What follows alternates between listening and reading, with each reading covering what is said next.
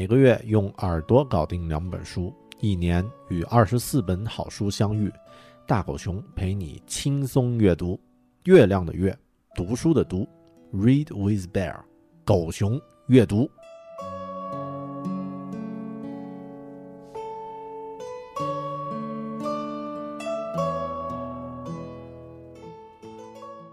Hello，你好，这里是狗熊阅读，Read with Bear，我是大狗熊。作为一个理科出生，也算有一点独立思考能力的家伙呢，我对所有号称预言者的人呢，都有着一种天然的警惕性。同时，对于一些被很多人力荐说是可以影响别人一生的书籍，也是如此。我们中国人对于预言者、先知之类的人物呢，都不陌生。这些先知和大师呢，大多数呀，最后都被证明是个笑话。可能还转变成一枚猪队友，把很多社会名士或是影视明星拉下了水。而对于书籍，我坚信这个世界上本没有任何可以改变他人命运的一本书。如果恰巧某本书真的改变了别人的命运，OK，拿着说吧。Hello，你好，这里是狗熊阅读，Read with Bear。我是大狗熊，作为一个理科出生，也算有一点独立思考能力的家伙，我对所有号称预言者的人都有着一种天然的警惕性。同时，对于一些被很多人力荐说是可以影响别人一生的书籍，也是如此。我们中国人对于预言者、先知之类的人物都不陌生，这些先知和大师绝大多数都被证明是个笑话。可能还会转变成一枚猪队友，把很多社会名士或是影视明星拉下水。而对于书籍呢，我坚信这个世界上本没有任何一本可以改变他人命运的书。如果恰巧某本书真的改变了别人的命运，那也是因为书本内容之外的一些东西，比如圣经文字背后的宗教理念。而凯文·凯利。还有他的失控，却恰恰满足了这两个条件，所以我在阅读这本书之前呢，对于他还是有一些预设的警惕性的。但当我读完这本十五年前的书之后呢，我真真真的被深深的触动了。凯文·凯利对于互联网和计算机相关文化的洞见和见解呢，完全是一种截然不同的视角。比如他用生物的特征来比喻网络，这种观点以前我真的从未接触过，但。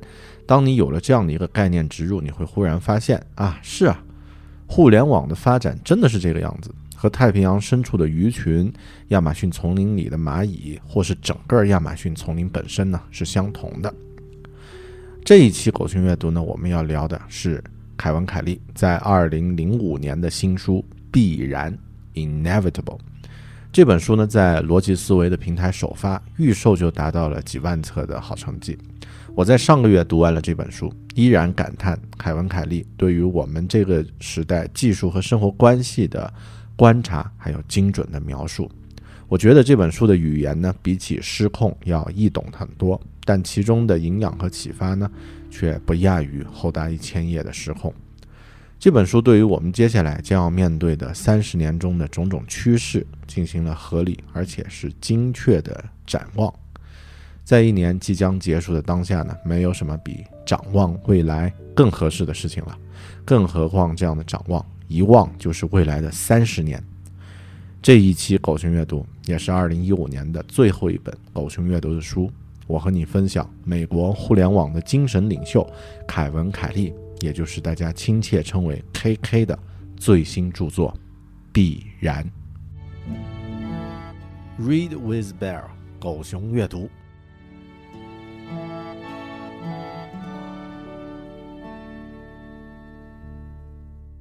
我打算如何分享这本书呢？首先要说的是，这本书分享的内容是关于趋势，而不是具体的现现象。趋势是必然的，但现象却不一定。长距离传输语音的信息的这种移动电话系统是必然的，但 iPhone 不一定是必然发生的一件事儿，可能会是其他的公司发明这样的一个移动电话系统。四轮车辆是必然的，但 SUV 不是。即时信息是必然的，但 Twitter 不是。KK 呢，用精准的语言描写了他认为在接下来三十年，新兴技术产品和服务的总趋势将会有十二个词。这些词并不是命运，而是轨迹。他们提供的呢，并不是我们将去往何方的预测，他们只是告诉我们在不远的将来我们会向哪些方向前进。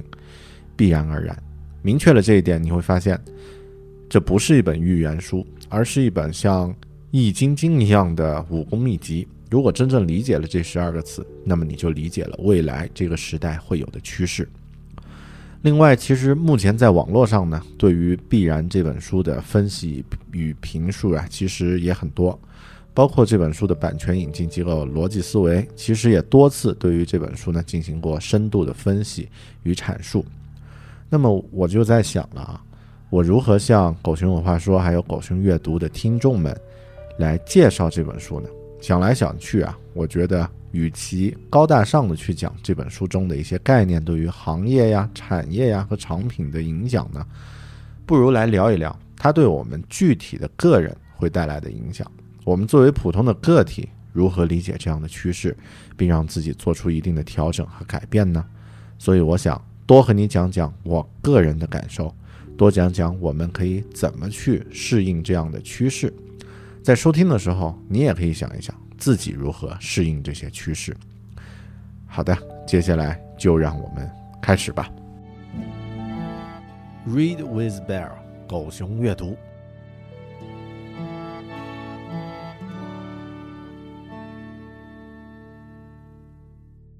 形成，becoming。什么是形成？今天是一片广袤的处女地，我们都在形成。这在人类的历史上是绝无仅有的最佳开始时机。过去三十年已经开创出了不可思议的起跑线，可以建造真正伟大事物的坚固平台。但即将到来的将会不同，将会超越现在，将会成为他物。而最酷的东西呢，尚未发明出来。真相是，此时此刻，今天，二零一六年，就是创业的最佳时机。纵观历史，从来没有哪一天会比今天更适合发明创造，从来没有哪个时代会比当前当下此时此刻更有机遇、更加开放，有更低的壁垒、更高的利益风险比、更多的回报和更积极的环境。未来的人们回顾此刻时会感叹到：“哇，要是活在那个时候该有多好！”你没有迟到。形成的时代呢，是菜鸟的时代。无论你使用一样工具的时间有多长，无尽的升级都会把你变成一个菜鸟。也就是说，你会变成笨手笨脚的新用户。在这个形成的时代里，所有人都会成为菜鸟。更糟糕的是，我们永远都会是菜鸟，并永远因此保持虚心。这意味着重复。在未来，我们所有人都会一次又一次地成为全力避免掉队的菜鸟，永无休止，无一例外。原因在于，首先，未来三十年中，大部分可以主导生活的重要科技还没有被发现发明出来，因此，面对这些科技，你自然会成为一个菜鸟。其次，因为新科技需要无穷无尽的升级，你会一直保持菜鸟的状态。第三呢，因为淘汰的循环正在加速，比如一个手机应用的平均寿命还不到三十天，在新科技被淘汰前。你不会有足够的时间来掌握任何事情，所以你会一直保持菜鸟的身份，永远是菜鸟，是所有人的新设定。这与你的年龄与你的经验都没有关系。虽然感觉今天的网络已经很发达，但其实它还有很大的可以提高改善的空间，甚至是今天的网络从技术角度上可以被定义成我们通过搜索引擎搜索到的一切。也就是说，今天的网络是所有可以访问到的超链接文件，但在今天呢，数字世界的大部分信息都不能用搜索引擎搜索到。网络也在进化，网络会越来越像是一种存在，而非在二十世纪八十年代大名鼎鼎的赛博空间那种你会前往的地点。它会像电一样，成为一种低水平的持续性存在。它无处不在，永远开启，暗藏不现。到二零一五，到二零五零年，我们会把网络理解成一种场景。这就是第一个趋势形成。我们处在一个趋势正在形成的时代。讲讲我的故事。就我个人来说，我越来越发现呀，以往的一些知识和经验，在这个时代会变得越来越不确定。举个例子是，举个例子啊，我个人是设计师，在大学时期呢就开始自学 Photoshop，从五点零时的时候呢开始用 Photoshop。最初自学呃的那段时间呢，曾经给人换了几十个头啊，也不知道练习过多少教程，呃，甚至还参与过一本 Photoshop 的书稿撰写。到了二零一五年，我使用 Photoshop 的时间已经有十二年了。虽然不算是专家呢，但至少也算是一个 Power User 资深用户了。但就在二零一五年，我发现 Photoshop 已经不太适合用来进行现代的交互设计了。对于交互设计来说呢，Photoshop Photoshop 呢显得太臃肿，其中呢有很多关于印刷和排版的功能，在交互设计的过程中不断不但用不到，反而会增加累赘。于是呢，我开始使用 Sketch 这个软件。这个软件只有几十兆，但功能呢是非常的强大。它是专门针对交互设计的需求而产生的设计软件。这个时候我就发现呀，对于我来说，之前十多年具体操作 Photoshop 的经验无法派上用场。这的确变成了菜鸟的时代。如何面对呢？就我自己的感觉。之前，我认为这只是一个充满不确定性的时代，但根据必然的第一个趋势形成，更准确地说，这是一个很多产品服务正在形成的时代。要面对这个时代，面对形成的趋势，首先需要先有身处在形成时代的觉悟，要从内心深处意识到，过往的经验不会再适用了，因为环境需求都已经变化了。脑子里时刻有这样的概念，才能才能勇于去接受其他的具体的趋势。你觉得呢？听完了关于形成的概念，你觉得自己的生活中有没有类似的例子？你在某些领域是不是变成了一个以前经验完全派不上用场的菜鸟呢？能说明形成这样的趋势对你的工作和生活影响的例子？你能举出一到两个吗？第一个趋势，形成，becoming。Read with Bear，狗熊阅读。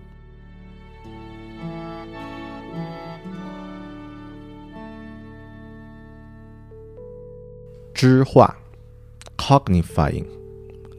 什么是知化？知化就是赋予对象认知能力。把机敏的头脑置入到普通的事物中，才能带来真正的颠覆。这些事物可以是自动贩卖机、鞋子、书、报税单、卡车、电子邮件、手表以及手机。简单说呀，知化就是将就是人工智能将成为第二个重要的趋势。当这种新兴的人工智能问世的时候呢，它会由于无处不在。反而让人们无法察觉了。我们会利用它不断增长的智慧处理各种单调的杂活儿，但它却无影无形。我们将能够通过地球上任何地方的电子屏幕，用数百万种方式获得它分布在各处的智能。因此很难说它到底在哪里。还因为这种综合智能呢，结合了人类的智能，包括人类所有所有人类过去的智慧，以及所有在互联网上的人。要准确地指出它到底是什么也很困难，它是我们的记忆，还是我们的一种共识？是我们在搜索它，还是它在寻找我们呢？即将到来的人工智能更像是亚马逊的网络服务，廉价可靠，工业级的数字智能在一切事物背后运行，除了闪现在你眼前的短暂时刻，它近乎无影无形。来举一个例子，我们都听说过电脑打败人类国际象棋手的故事，甚至很多人都在哀叹电脑将取代人类的大脑了，这就是一个证据了。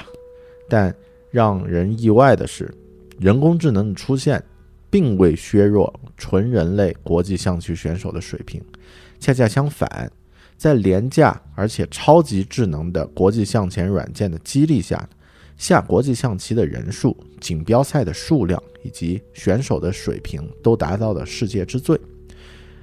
与深蓝这个超级电脑首次战胜卡斯帕罗夫这个时间相比啊，在现在拥有国际象棋大师头衔的人数至少翻了一倍。人工智能并不一定会取代人类，是吗？我们想要的不是智能，而是人工智慧。与一般的智能不同，智慧是专注的、能衡量的、专门化的。它很难，它还能够完全不同于人类的认知方式进行思考。由于进化过程中的一种巧合，我们成为漫游在这个星球上唯一拥有自我意识的物种。这让我们误以为人类的智能是无一无二的，但它并不是。我们的智能呢，只是某个特定社会的智能。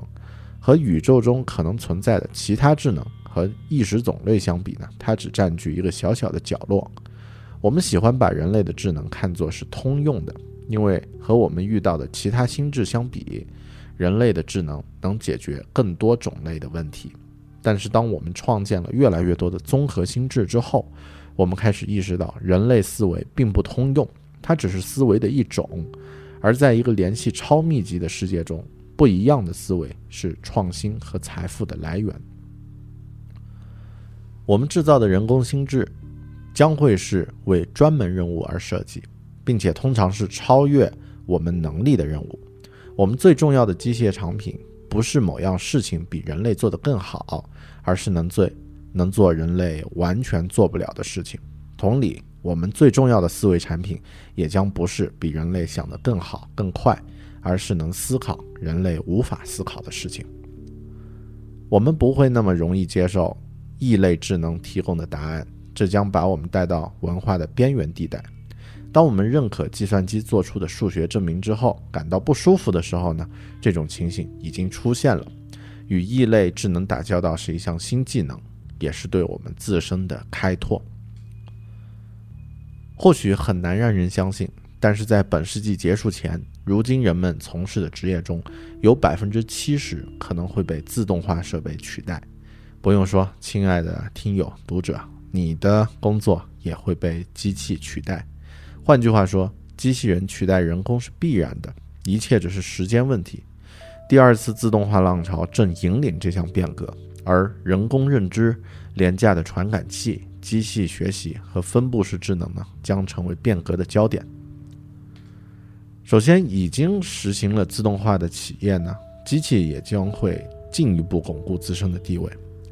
比如，到了二零五零年，大多数货车将实现无人驾驶。鉴于现在货车司机是美国最普遍的职业，这件事儿的影响呢不容小觑。机器人的触角终究最终会伸向白领的工作。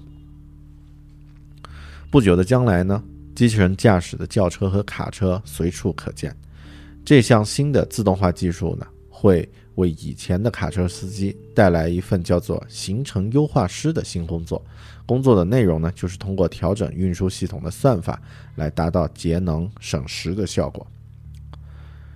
成功将青睐那些以最优化的方式与机器以及机器一同工作的。人类和机器将形成一种共生关系。人类的工作就是不停地给机器人安排任务，这本身就是一项永远做不完的工作。所以，至少我们还能保持这份工作。将来，我们和机器人的关系呢会变得更复杂。同时呢，一种循环出现的模式值得我们注意。无论你现在从事什么工作，收入水平如何，都将反复经历机器人取代人的以下七个步骤。第一个步骤是，机器人或者电脑干不了我的工作。第二个步骤是，后来啊，好吧，他还是会很多事情的，但我做的事情呢，他不一不一定都会。再后来，好吧，我做的事情呢，他都会，但他经常出故障，这时候需要我来处理。再后来，好吧，他干常规工作时从不出错，但是我需要训练他来学习新任务。再后来。好吧，就让他做我原来的工作吧。那个工作本来就不应该是人该干的。再后来，哇，机器人正在干我以前做的工作呀！我的新工作不仅好玩多了，工资还高。再后来，真高兴，机器人和电脑绝对干不了我现在做的事情。然后又循环到了第一步。举个例子，谷歌最新的一个计算试验呢，它能够为任何一张给定的照片写下准确的说明。选择网络上的一张照片之后呢，它会看着这张照片，然后给出完美的说明。它能够持续的像人类一样正确的去描述照片上。正在发生的事情，而不会感到疲倦。它还能阅读并且概括出文本的大意。如果这项功能推广开来的话，报社的编辑、杂志的这个网站的这个编辑，很大的一份工作就会被机器取代了。这不是一场人类和机器人之间的竞赛，而是一场机器人参与的竞赛。如果和机器人相，呃，如果直接和机器人比赛，我们必输无疑。未来你的薪水高低呢，将取决于你能否和机器人默契配合。百分之九十的同事呢，将会是看不见的机器，而没有他们呢，你大部分的工作将无法完成。这一切都是必然的。让机器人代替我们从事现在的工作，让我们在他们的帮助下去构想有意义的工作吧。我的故事和感受。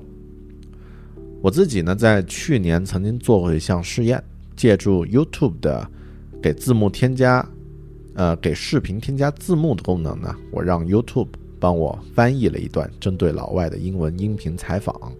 具体我是这么做的：我把采访的英文原始音频文件呢，加上了一张图，输出成一个视频文件，然后呢，将这个视频文件呢上传到了 YouTube，再利用 YouTube 的自动字幕功能呢，获得了英文的字幕。正确率大概有百分之七十五到八十多左右吧。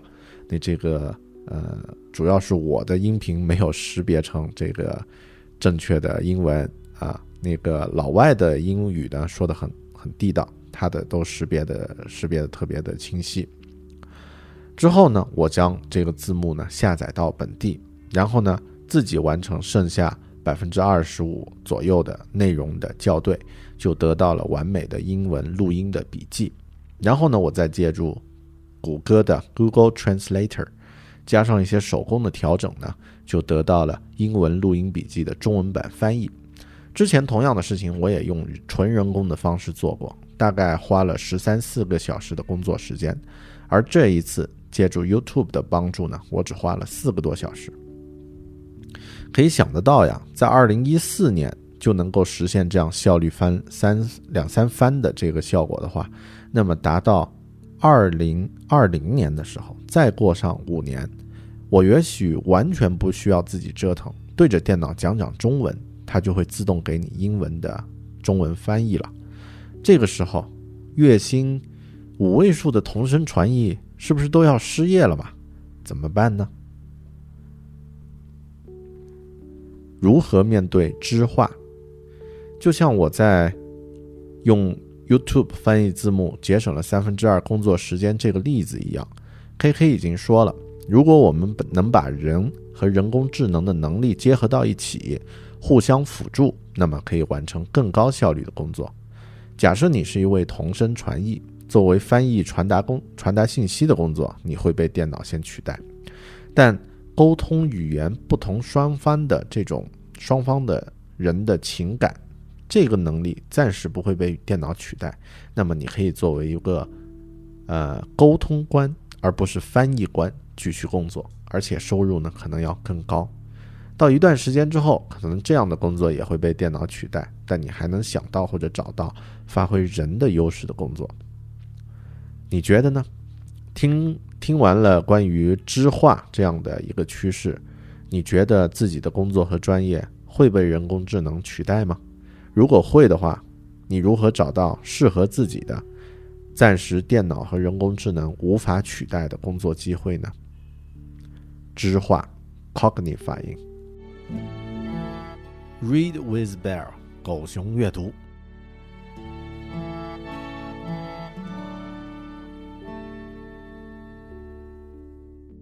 流动，flowing。什么是流动？要讨论什么是流动，先要简单了解一下计算时代的三个阶段。计算时代的第一个阶段呢，借鉴自工业时代。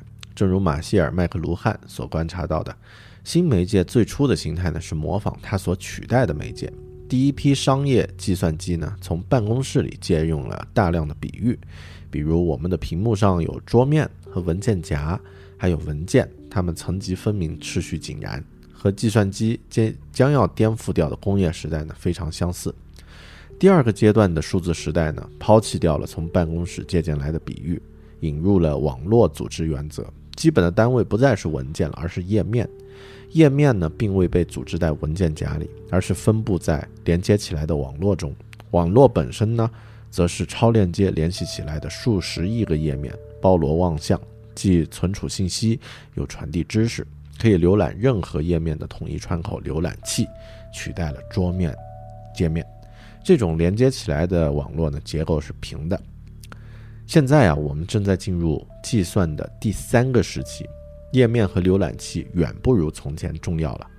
今天最基本的单位呢是流 （flows） 和信息流 （streams）。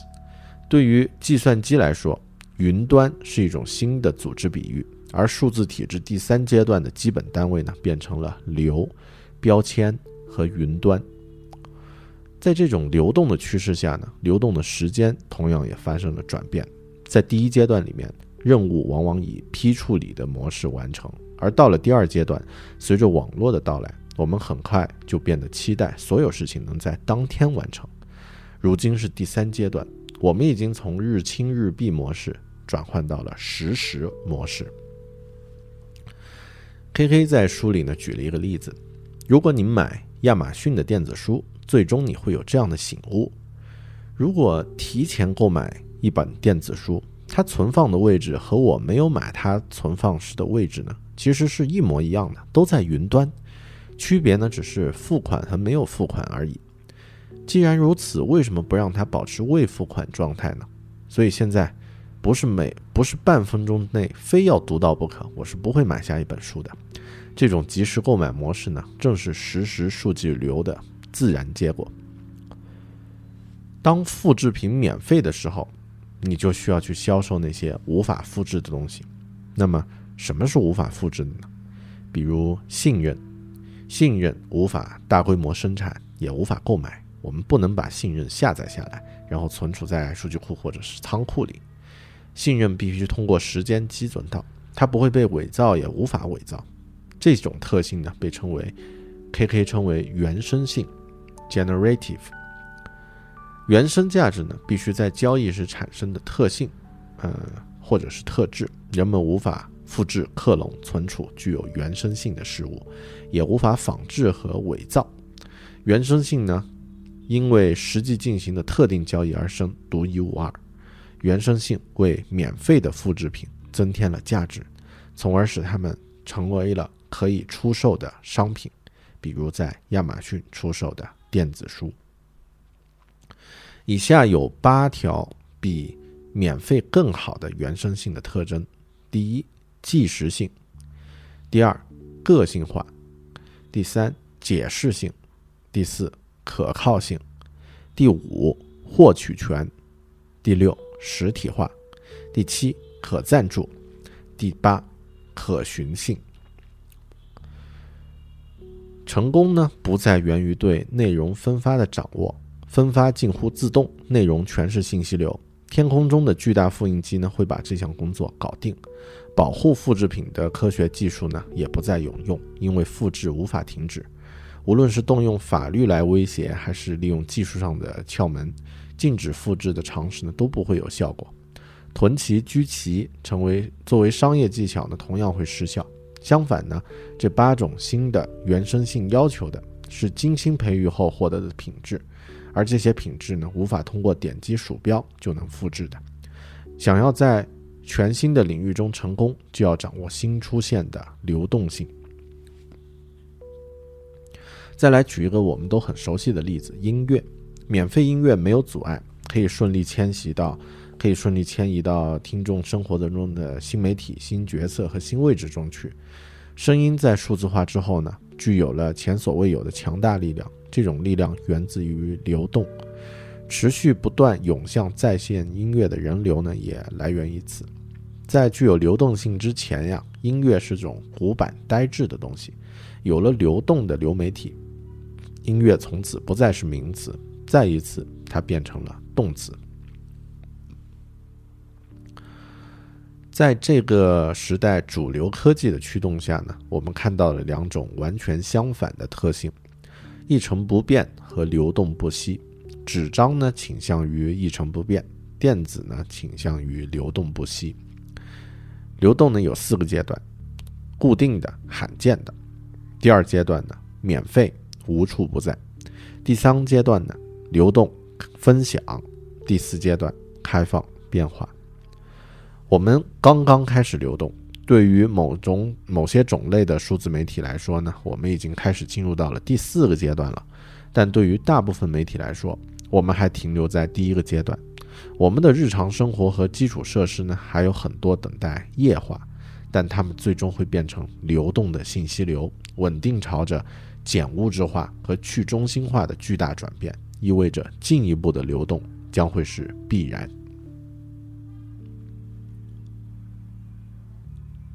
我的故事和感受，就像 K K 在上面举的那个亚马逊电子书的例子一样。我也是在有一天突然想通了流动的道理。以前呢，我有一种收藏的习惯，喜欢先把东西买下，之后呢再慢慢享受。嗯，比如一些这个电子书，或者是其他的一些东西。但有一天我突然发现啊，如果我是在亚马逊的电子书平台买书看，不考虑买特价的书的时候，那么购买只是一个瞬间的付款操作。我可以在自己真正需要使用这本书的时候再来进行购买啊。之前我那种喜欢收藏囤积的思维方式呢，是建立在商品稀缺的工业时代的思维模式。想通了这一点，我就再也没有提前购买过电子书或是应用了。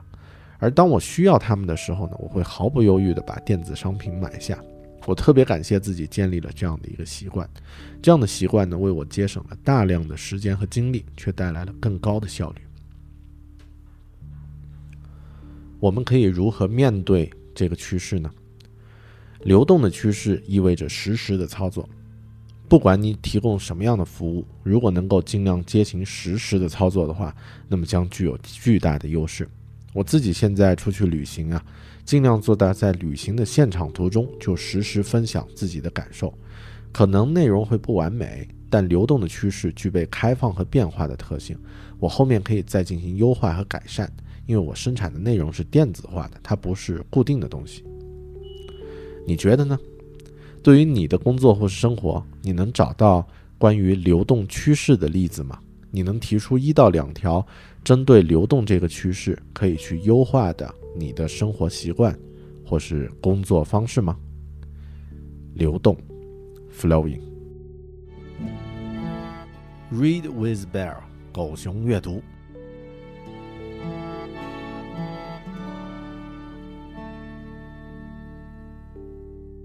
平读，screening。什么是平读？平读之前是纸张和书籍。印刷、音乐、建筑、舞蹈都很重要，但西方文化的核心呢，却是书中那一张张可以翻动的书页。到一九一零年，居民超过两千五百人的美国城镇中呢，有四分之三拥有公共图书馆，而美国的根基呢，更是从文件中萌发出来的。无论是美国宪法、独立宣言，还是影响不那么直接的圣经。美国的成功依赖于较高水平的识字率，依赖于强大的自由媒体，依赖于对法律的忠诚，依赖于遍布全国的通用语言。我们成了书籍之名，People of the Book。但今天呀，我们成为了屏幕之名，People of the Screen。屏幕之名呢，倾向于忽略书籍中的经典逻辑。和对书本的崇敬，他们更喜欢像素间的动态流动。这样的趋势，我们应该去正视它，而不是简单的用一句“这个世界不会好了”来概括。教育者、知识分子和政客们在过去半个世纪里忧心忡忡，担心电视一代会丧失掉写作技能。但是让所有人都吃惊的是，在二十一世纪初，显示器上那些互相连接的酷炫超薄屏幕呢，还有新兴的电视和平板电脑呢，反而引起了写作的热潮，而且这股热潮持续至今，仍没有消散。人们花在阅读上的时间呢，差不多是二十世纪八十年代的三倍。到二零一五年，望维网上的页面数量呢超过了六十万亿个，而这个数字还在每天以几十亿个的速度呢去增长。书写工具呢也从笔变成了手机，全世界的年轻人每天能用手机写下五亿条段子，无论他们是正在求学还是已经工作。屏幕数量的增长呢，在持续扩展人类的阅读量和写作量。美国的识字率在过去二十五啊二十年中一直保持不变，但那些有阅读能力的人呢，却比以前读得更多，也写得更多。如果我们把所有在屏幕上创作出来的文字都加以统计的话，我们就会发现，你每周写下的文字比你的祖母要多，不论你住在什么地方。来说说关于书籍。书籍的命运呢，值得研究，因为在平读将会转变的众多媒介中呢，书籍是第一个。平读首先会改变书籍，然后呢会改变图书馆，之后呢它会给电影和视频动手术，再之后它会瓦解掉游戏和教育，而最终呢平读将会改变每一件事。今天书籍中的纸页正在消失，留下的只是书籍的结构性概念。就是根据一个主题串联起一堆符号，要花上一段时间才能读完。数字图书的直接效果呢，是可以在任何时间呈现在任何屏幕上，书将会变得呼之欲来。在你需要读书之前，就购买和囤积书籍的行为呢会消失。流动产生出来的书籍呢，又会随着时间不断变化。书籍，特别是电子书呢。会成为订购流程的副产品。屏幕上显示出来的书籍呢，变成由于由定制字词和想法产生出的光关系网络，它能将读者、作者、角色、想法、事实、概念和故事连接起来，而这些关系经由评读的新方式呢，不断扩大、加强、拓宽、加速、改变、重新定义。维基百科是评读的原始文本，它所具有的可替代性呢，是今天的电子书所缺乏的。但电子书的文本呢，会逐渐得到解放，而书籍的真实自我呢，将会绽放出来。可以升级和搜索的屏幕呢，和比特呢，比起纸张来说，具有太多的优势。被人批注、标注、标记、收藏、总结、参考、链接、分享、传播，这才是这种书籍。长久以来真正想要的事情，数字化呢能让这些书籍实现夙愿，而且做到的还比夙愿更多。把墨水印刷出来的字转变成可以在屏幕上阅读的电子像素呢，只是创建这种全新图书馆的第一步。真正具有魔力的将会是第二步行动，即每本书中的每一个字都被交叉链接、聚集。引述、提取、索引、分析、标注，并被编排进入文化之中，程度之深，前所未有。那么，当世界上所有书籍都由互联的词语和理念构建成一张流动的织物之后呢？将会发生什么呢？会有以下四件事情发生：第一，处在流行边缘的作品呢，将会找到受众；第二，随着文明进程中每一份原始文档都将被扫描和交叉链链接，万能图书馆将增强我们对历史的理解。第三，收录所有书籍的万能图书馆呢，将会培育出新形式的权威。第四，也是最后一件事情，全面完整收录所有著作的万能图书馆呢，会比只是改进搜索技术的图书馆变得更好。它会成为文化生活的平台，在某种程度上，将书籍中的知识还原回到其核心。书籍曾擅长培养出深思的头脑，屏幕呢则鼓励更加功利性的思考。阅读书籍会增强我们的分析能力，鼓励我们一路探求到角注，然后呢得出观察结论；而评读呢，则鼓励我们快速建立起模式，将不同的理念结合到一起，从而将自己武装起来，以面对每天数以千计的新想法。评读会实时改变思想，我们会一边观看电影，一边对其评论。我们也可以在一个论据中呢提取出模糊不清的事实。我们还可以在购买小玩意儿之前呢，先阅读用户说明书，而不是等买了之后才发现它没法完成我们想要它完成的事情。评读屏幕是当下的工具。我们现在在全方位、全尺寸的进行评读，大到 IMAX 屏幕，小到苹果的 Apple Watch。在不远的未来，我们将永远不会远离各种屏幕。屏幕将会成为我们寻找答案、寻找朋友、寻找新闻、寻找意义、寻找我们自己是谁以及能够成为谁的首选目标。我的故事和感受，我们对于频读这样的概念肯定不陌生。现在在你身边，任何时候，周边大部分人的习惯动作呢，就是低头看手机，也包括你自己。手机成为代表的屏幕呢，加上其他大大小小的设备，已经让我们成为了屏幕之民。我非常认同 K K 所说的那句话：书籍曾擅长培养出深思的头脑，屏幕则鼓励更加功利性的思考。现在我们在屏幕上读取的内容呢，已经不是，并不是简单照搬之前，呃，载体上其他载体上的内容了。评读时代呢，需要适合屏幕的内容。有的公司和创业者聪明地把握住了这一点，就能取得巨大的成功。比如国内的今日头条，之前的 ZAKER，都是把握住了评读的趋势。我自己在去年年底的时候呢，开始尝试制作视频播客。当时我已经隐隐约约感觉到了视频媒体呢，应该会成为未来媒体的一种主流趋势。但在制作的时候呢，我依然。根据以往的经验，制作二十多分钟甚至长达三十多分钟的慢节奏的视频。但是在这两天呀，呃，就是上周的时间，我在清迈休假，可以做到三天内做了十个小视频。这些视频呢，大多长达一到三分钟，只会消耗数兆的流量，在朋友圈和其他的社交网络中转发和分享的都很容易，他们也特别容易受到朋友们的欢迎。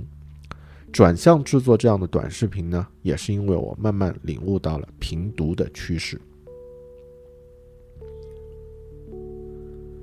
如何面对这样的趋势呢？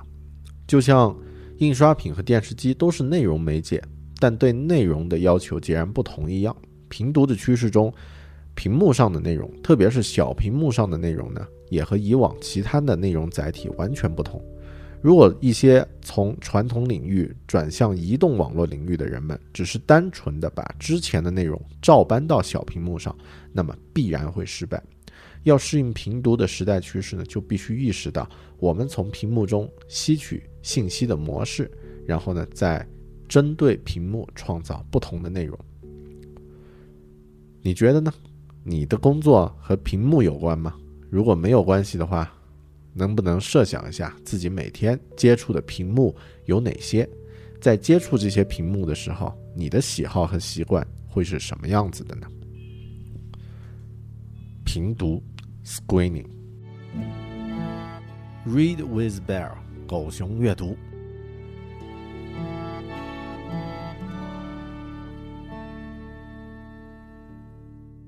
使用，accessing。来自 TechCrunch 这个网站的一名记者呢，最近注意到了一个现象，就是优步 Uber 作为世界上最大的出租车公司呢，却不拥有任何出租车辆。；Facebook 脸谱网作为世界上最流行的媒体平台呢，却不创造任何内容；阿里巴巴作为最有价值的零售公司，却没有任何库存；另外呢，Airbnb 作为世界上最大的短租。住宿供应商呢，却不拥有任何房产。哎呀，一些有意思的事情正在发生着了。那么什么是使用 （accessing） 呢？这个趋势就是对事物的占有不再像曾经那么重要，而对事物的使用呢，则比以往呢更加重要。产品会鼓励所有权，但服务并不主张所有权，因为伴随所有权的排他性、控制性和责任类特权，在服务的时候呢是没有的。我们，呃，在从使用权靠拢并远离所有权的长期进程中呢，有五个深层次的科技发展的趋势在起着推动和促进的作用。第一是按需使用的及时性 （real time on demand）。就我们即将迎来的世界呢，短期使用将成为常态。由于越来越多的事物被发明和制造出来。而每天能够享受它的时间总量不变，所以我们在每件事物上花费的时间会越来越少。换句话说，我们现代生活的长远发展趋势就是大多数物品和服务呢只做短期使用，因此大多数物品和服务呢都在准备着被用来租赁和共享。第二个趋势呢是去中心化 （decentralization）。从这个中心化的组织向更为扁平化的互联网世界转变的后果，就是每一个事物，无论是有形还是无形的，都必须更快地流动起来，以保证整体在一起移动。流动是难以拥有的，所有权似乎正从你的指缝间流失。第三个趋势，平台协同 （Platform Synergy），在今天。最富有的以及最具破坏性的组织机构呢，几乎都是多边平台，比如苹果、微软、Google、Facebook 等公司。所有这些企业巨头呢，都借助第三方供应商来增加它的平台的价值，并且呢，普遍开放 API，然后呢，来促进和鼓励他人参与进来。第四个趋势，云端 （Clouds）。如果麦克卢汉关于工具是我们自身的延伸这个观点是正确的话，比如车轮是腿的延伸的话，相机是眼睛的延伸，那么云端就是我们灵魂的延伸。也或者你更喜欢这种说法，它是我们的自我 （self） 的延伸。从某种意义上来讲呢，它并不是我们所拥有的自我的延伸，而是我们所使用的自我的延伸。在最后这一章。K K 说：“我感到自己与原始社会有着深刻的联系。我感觉自己就像是一个原始社会的狩猎者，他穿行于复杂的自然环境中，时不时会呃，这个过程中并不会去拥有任何东西，却在可以需要时随时随地获取一个工具，用完后便将它抛之脑后，继续前行。”只有农民才需要一个谷仓来储藏他的财富。数字原住民是自由的奔向前方的，他们不会承受拥有事物带来的负累，可以自由地探索未知的世界。使用，而不是拥有事物，使我可以保持敏捷和精力充沛，时刻为即将出现的未知事物做好准备。我的故事和感受，我对 K K 在上面说到呃写到的最后那段话感触特别深。工业时代讲究占有，我们需要拥有物质，拥有越多物质就越所谓成功。当模式发展到这个程度，大家都会有疑问：物质真的能带来快乐吗？物质能真的能带来方便吗？可能不一定。比如电影《搏击俱乐部》里面的男主角，哈，一开始拥有高档家具，还有很多其他好的东西，但他却并不开心。我们每个人可能都会很熟悉的例子呢，就是汽车。汽车是件好东西，当我发现我拥有它的时候，出现问题了。我操心的时间要远远多于开心的时间。拥有一辆汽车呢，我需要考虑它的停放处、保养、维修。开车的时候，我需要考虑路线是否堵车，甚至有没有被别人碰到撞到的可能。我的精力需要高度集中，我不能分心，我不能在乘车的时候看视频，做我其他想做的事情。我现在啊，大狗熊我自己呢，没有自己拥有的车，哪怕是在昆明这样的八线城市，其实我也可以在三分钟之内给自己叫一辆专车，最快速的让自己到达需要到的目的地。我在使用汽车，而不是拥有它。原先自己家里拥有一辆汽车的时候呢，相关的开支是现在使用专车的三到四倍，还不包括大量的时间消耗。在这个时代呀，使用而不是拥有呢，变得越来越重要了。那么，我们应该如何去面对使用的趋势呢？尽量试着对自己实体拥拥有的东西断舍离，减少拥有而重视使用吧。试着去租用或是共享一些东西，而不是一个人拥有它，比如汽车或是礼服、配饰、数码产品。如果一些实物产品可以被电子产品替代，那么不妨也去试一试，减少自己周边的物质。就我个人的经验来说呢，这样的方式会让你变得更开心一些。你觉得呢？你的生活中有没有一些虽然拥有但却很少使用的东西？如果有的话，它们是不是可以被其他东西替代，或者可以通过租用、共享的方式，短时间去使用它，而不是拥有它呢？你能不能举出几个生活中的这样的物品呢？使用，accessing，read with bear，狗熊阅读，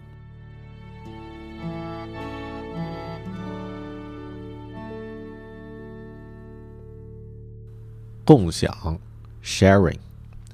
什么是共享？什么是共享？先来看一看关于分享、关于共享。这个时代的特点吧。我们现在生活在一个黄金时代，未来十年的创作量将会超过过去五十年的总量，将会有更多的艺术家、作家和音乐家投入到创作中，而且他们每年都将会创作出更多的图书、歌曲、电影、纪录片、照片、艺术品、歌剧以及唱片等。图书从未像今天这般便宜且唾手可得。音乐、电影、游戏以及各种可以被数字化拷贝的创意作品都是如此。人们能够接触到的作品的数量和种类呢，都如火箭般增长。到二零五零年，最大、发展最迅速、盈利最多的企业将是掌握了当下还不可见、尚未被重视的共享要素的企业。任何可以被共享的事物，比如思想、金钱、情绪、健康。时间都将在适当的条件和适当的回报下被共享。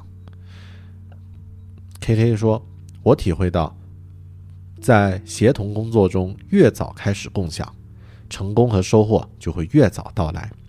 我的生活一直处于联网状态，我共享的和别人共用给我的信息总量呢，在不断增加，持续的小幅更新，少量改动的版本更新。”微小的系统调试，这种稳步前行的过程使我成长。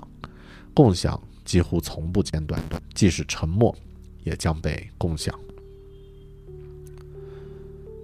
我的故事和感受，我在之前一直有一个错误的理解，是这样的：如果东西做的不好，不要把它拿出来。有人认为这是一种工匠精神，其实他们偷换了概念。现在我觉得，好和不好。都要将它分享出来，这样我们会学得更快，工作会做得更好。以往我在写微信公众号文章和微博文章的时候呢，我会刻意的去考虑该写什么样的主题，该如何表现自己最好的一面，也就是表现成功和圆满的方面。对于不好的话方面呢，我会有意的去隐藏。但后来我发现，如果我把它们都共享出来，我将收获更多的东西。比如十一月份啊，我和别人打了一架，这种丢人的事情本来是不应该拿出来讲的。等我把它分享到自己的播客里的时候呢，我发现之后我对自己的性格和处理问题的方式呢，有了更深刻的认识。而这样的分享呢，也让我交到了更多的朋友。如果你抬头观察一下，会发现这个时代最牛的公司。都会把自己的一些资源开放出来和合作者们分享，比如苹果和 Google，合作者呢可以用他们的技术接口开发自己的产品，这样的共享带来的是更多的机会。你觉得呢？你觉得自己的生活和工作有哪些方面可以和共享这样的趋势来产生交集呢？你平时是否会有进行分享的习惯呢？Read with Bear，狗熊阅读。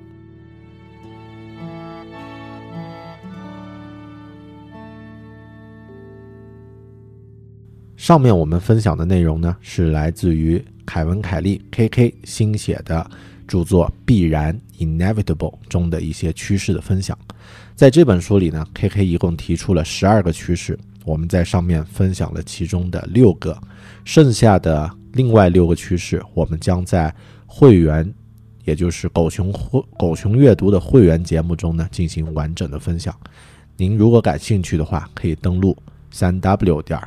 Readwithbell 点 com r e a d w i t h b e a r 点 com 进行查看，考虑购买狗熊阅读的会员。谢谢您的收听，咱们下期再见，拜拜。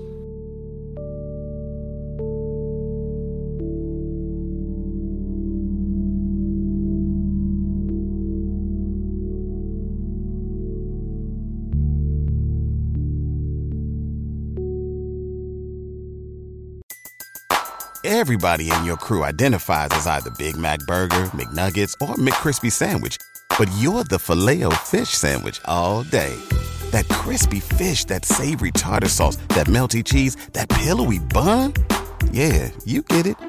Every time. And if you love the filet of fish, right now you can catch two of the classics you love for just $6. Limited time only. Price and participation may vary. Cannot be combined with any other offer. Single item at regular price. Ba da ba ba ba.